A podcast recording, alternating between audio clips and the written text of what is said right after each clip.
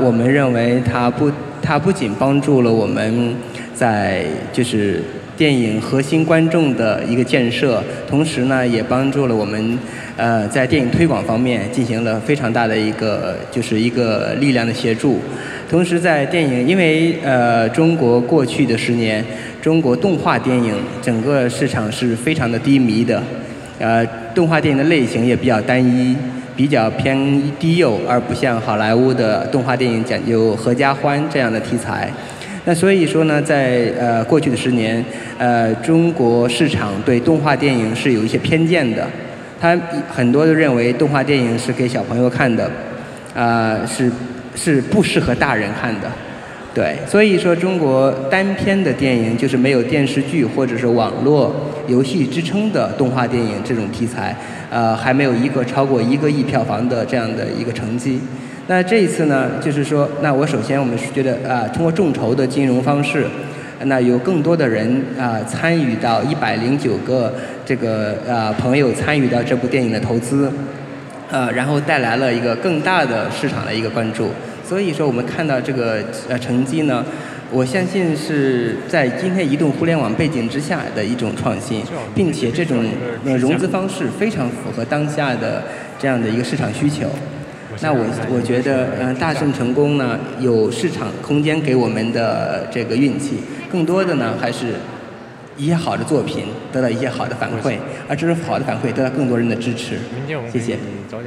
You know, it's very interesting you mentioned crowdfunding, getting fans involved very early on the process of making movies, and they actually feel like they're a part of it. Now, maybe I can ask Pietro, because you are an investor, a tech investor, also do a lot of this. Um, technology, future of investment, uh, where do you see the road for uh, entertainment and movies, what you guys are doing?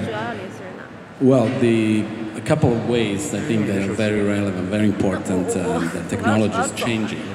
The business is, uh, first of all, technology is essentially empowering the viewer to watch, to experience what they want, when they want it, where they want it. So it's essentially, it's really the race of the on-demand concept.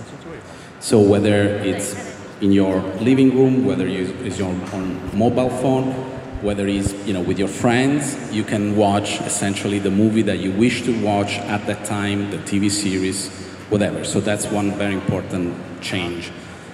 As opposite to just being passive and watching something that someone else is programming, which is kind of the old way.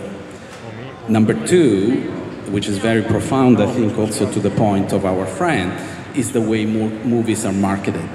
Technology is, is essentially changing the way movies are marketed for a very simple reason that the social media, the viral effect of, uh, of, you know, of the viewers is so fast that a movie can be essentially uh, made or break, made or broken in, in very, very quickly. So, so relative to maybe five, ten years ago, where you could you know, market movies in a more traditional ways. Today, you have to really work with technology, work with social media to ensure the success of the movie. So this is a couple, I think, of very uh, relevant changes on demand and the marketing.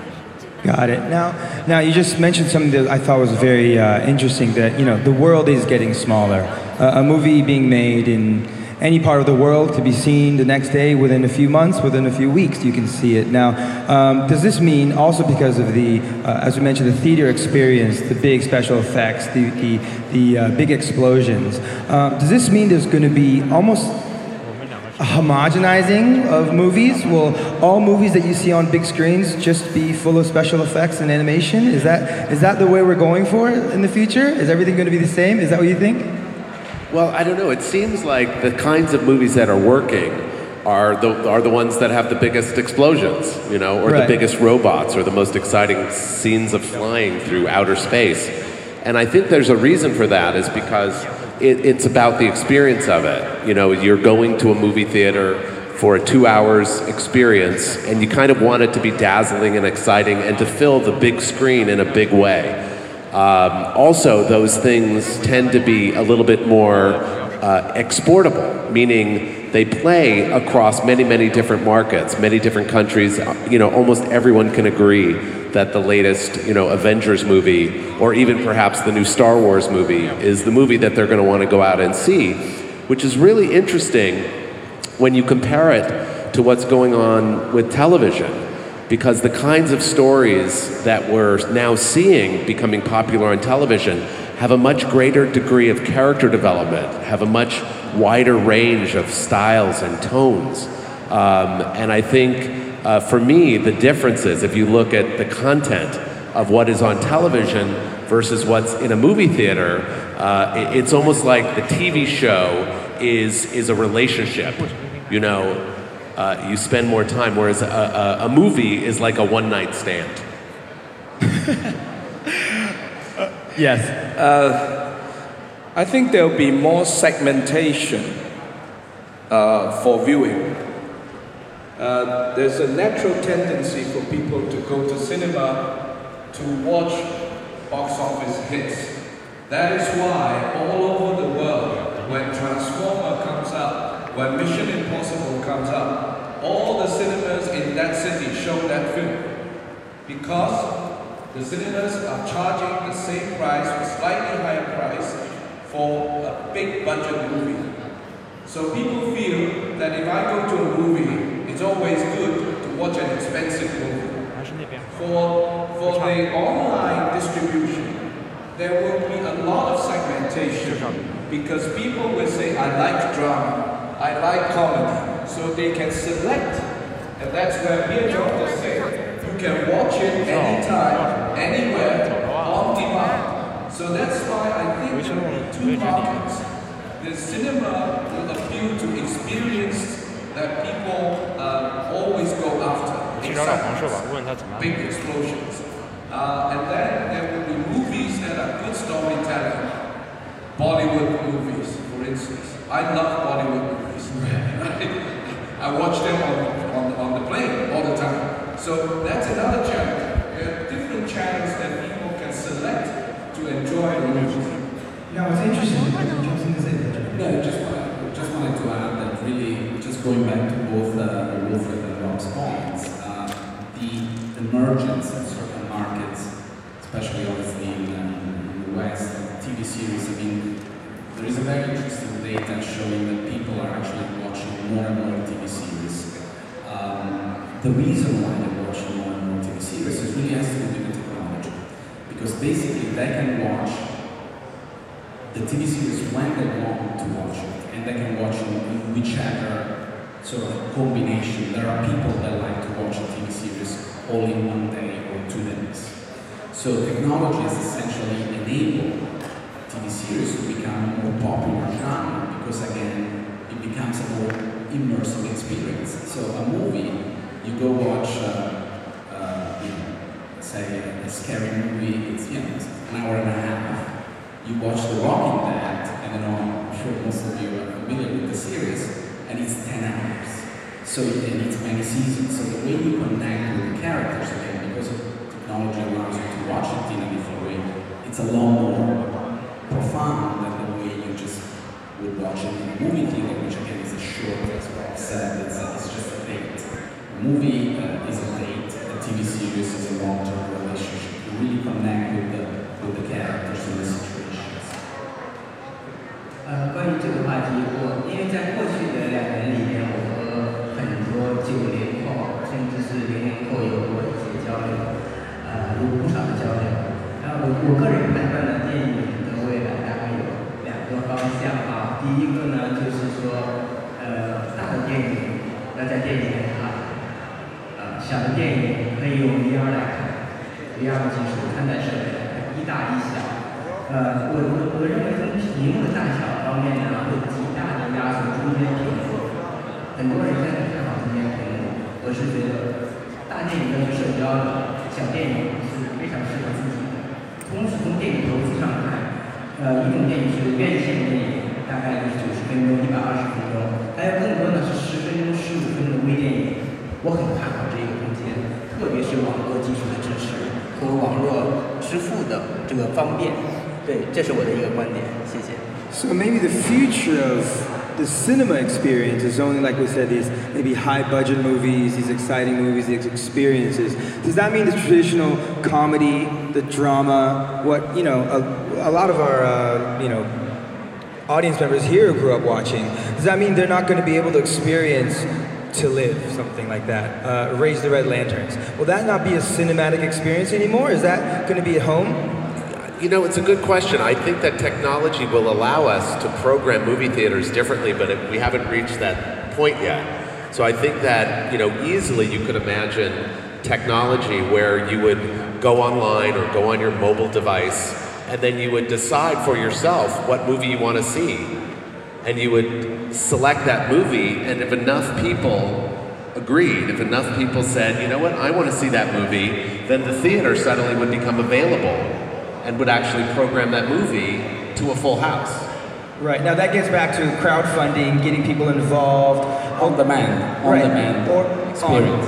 On, on demand. I, I think there will be all kinds of genre of movies for as long as there are people. I mean, we are not looking at a box office that is only made up of people born in the 90s. People like us I'm not going to tell you when I was born, but we still go to the cinemas. So different genres always appeal to different generations. So the segmentation is very important. In future, there will be cinemas that may specialize in particular genre because not all movies need an IMAX theater. Why should you waste an IMAX theater to show a drama? So uh, I think there will be more like this, different. So that's why you're seeing already uh, cinemas uh, with 16 screens, 12 screens. They are, fitted for different purposes. And then one day, what uh, uh, Mike is saying is you can select even within a, a cinema before you go in what you want to see. Um, 我个人更更更相信呢，就是呃中国的电影，因为它空间够，呃中国电影空间市场空间够大嘛。就现在呢看电影，因为我有一些呃很好电影的一些朋友，他们呃在对一些类型电影去在电影院电影院看的时候感到很尴尬，很多都是九零后，是零零后。那这是中国电影目前发展比较粗放式的一种形式，那可能很快它可以分线发行。有些艺术院线，有一些类型片院线，只有非常大的电影才能够在全线发行。对，这是我觉得这是肯定是一个接下来的改变。那这样的改变会帮助其实中国电影市场更加丰富，也会让更多的电影的观众进入电影院。Mm, that's very well. That's very interesting as well because the discovery of movies now has become so many different platforms now. As you mentioned, Netflix, YouTube. People are consuming movies on their laptop, not just a screen, not just a TV anymore. A lot, oftentimes on their mobile phones people are watching movies, and uh, that's getting split up more and more. And now we know Sohu is actually going towards the Netflix model of creating their own content as well as distributing online. Um, now with the mobile phones, everyone watching, will that change the way you direct? Will that change the way you, you know, make a do your art direction, the size of someone? Because we're used to films on the big screen, and now it's the, the, the screen that's the size of your hand. It's funny, I can't actually imagine directing a movie for a mobile phone. right? I mean, yeah. that's a very new. But I think the paradigm. idea that you could direct a movie, but somehow you could watch it wherever you want to be, uh, is kind of a great opportunity. But that's, you know, but I can't. But I'm sure somebody will, you know, just focus entirely on the mobile phone market. Well, clearly, sorry, Wilfred, you wanted to. Clearly, there is. I think there are some precedents of uh, sort of formats that were thought to be they could not be changed and, and then have been changed. Obviously, one, one example is books. So we have been used to the same sort of kind of media for centuries. And then again, with technology coming in, now we read, for example, in China, a lot of people read online and read sort of in chapter sort of uh, fashion, which is published every so often. So before, it would have been kind of a little bit, at least for most people, would have said, you know, wait a second, you're reading a book, you read it whenever you want all together, but then again, people are now used to read novels on a sort of very serialized, very serialized basis. So I think, again, I think technology changes the ways uh, uh, to tell a story in a way that sometimes seems a little bit uh, difficult to imagine.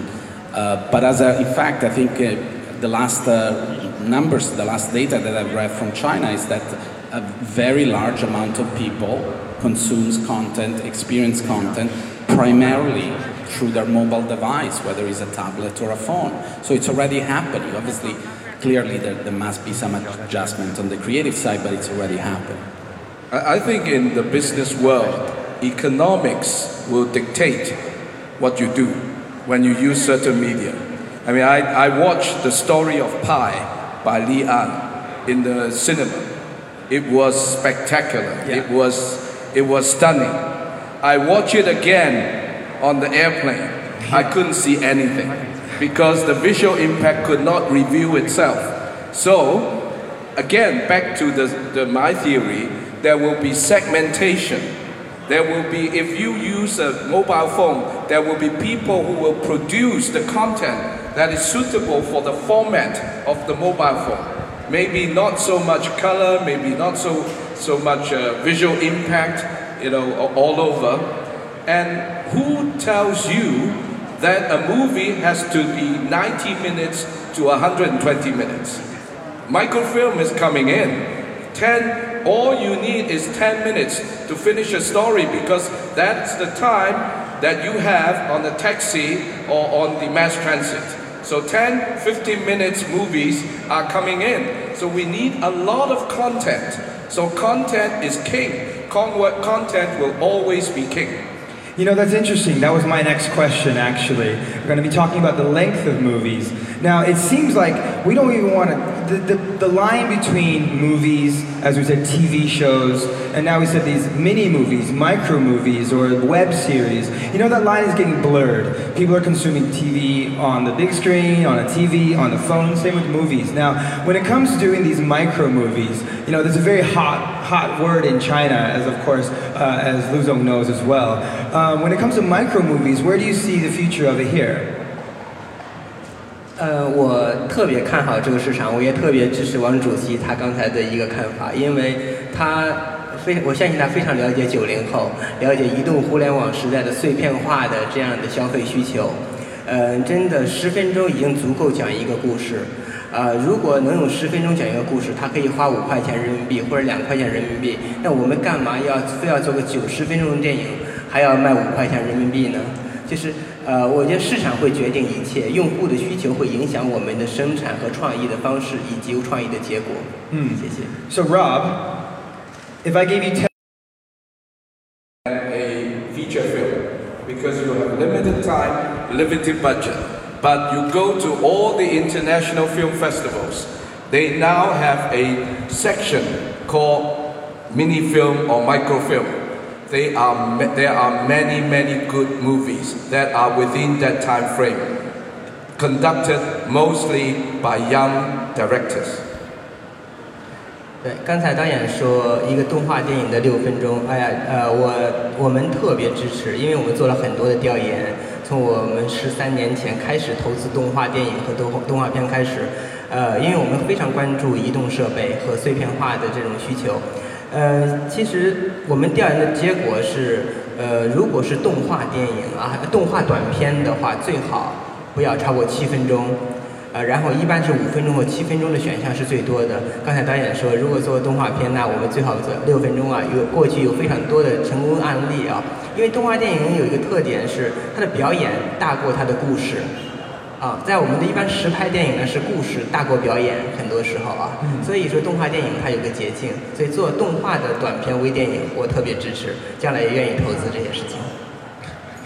Well, you know, it, it has to be asked uh, are all these new technologies and innovations good for cinema and film and the, the business that everyone's in? Is it, is it good for the art? Is it good for the business? Is it good for the innovation in the future? I'm just going to give it the first crack. I- I think it is. I mean, that again, it's not something that is recent has been has been going on. Obviously, the, the, the technology of telling stories has been changing for thousands of years, and so far so good. So I think it will continue. My guess is is going to be continue will continue to be good. Well, whether you like it or not, it is happening. We are all directors and actors because all you need is your cell phone and you can make a movie now. They are uploaded everywhere to international film festivals based on the cell phone. So, this is popularization of movies. Well, maybe here's the next question then. Uh, now that cell phones can make movies, we've seen a bunch of iPhone movies now. What's next? What do you see on the horizon when it comes to movies? Are we only going to, like, yeah, what do you guys think is next? Well, I think one of the things that's important to note is that I think animation as a medium has got the most potential for innovation in the future. And one of the very simple reasons is that if you look at the numbers of films that have been made in the history of the world, there are literally millions of live action films. But if you compare that to the number of animated features, it is so small. So there is so little that has been done which means that there's an enormous world of content and ideas and innovation and, and stories and sensibilities and techniques and tools to, to, to, to so I think animation is, a, is an incredible growth business. I'm sure uh, Mr. Liu would agree. No, I just want to add that obviously looking at uh, a world that is becoming more and more global in terms of entertainment, animation lends itself to crossover. So it's a lot easier to make a movie for the world if it's animated because there is a natural tendency of the audience to accept the media animation more than if it's live action in terms of differences. So I do agree, animation has a bright future, starting with China, as uh, your film I think goes to show that. 对对啊，我我我非常相信这一点，它是一个未来。呃，动画呢，它是一个我我认为它更有艺术感，它是个很简单的一个方式，经过一个很复杂的过程，在一个办公室内部完成它，它充满了想象的空间。就是说，它在从在电影的呈现方面，它应该是更容易被导演所控制的一种。意意境出来，所以动画的未来，特别是在新的媒体的屏幕上面出现，我觉得它的会越来越精彩，并且它的可控性、安全性非常高。啊，动画它一般不会因为演员啊、导演啊某些问题被停拍啊，一般很少。啊，因为动画它更加的工业化，更加的技术化，所以说。再加上艺术家的一些天才在里边，我觉得动画电影和动画展现的方式会越来越好。Well, that's amazing. Well, you know, it's really great talking to everyone on the panel today. I'd like to thank you all for coming. Uh, it's very interesting that technologies are actually just tools for imagination. So imagination, uh, innovation, and thinking uh, is still the most important thing about making movies. But it's great to hear the technology is helping that process. Yeah. Oh, I mean, no, don't worry about it. Really? Uh, yeah, it's fine. It's fine. Well, anyways, I'd love to thank you guys for coming. Um, I'm Jeff Kung, and then uh, I'd like to thank our panel. Thank you very much, everyone, for coming here.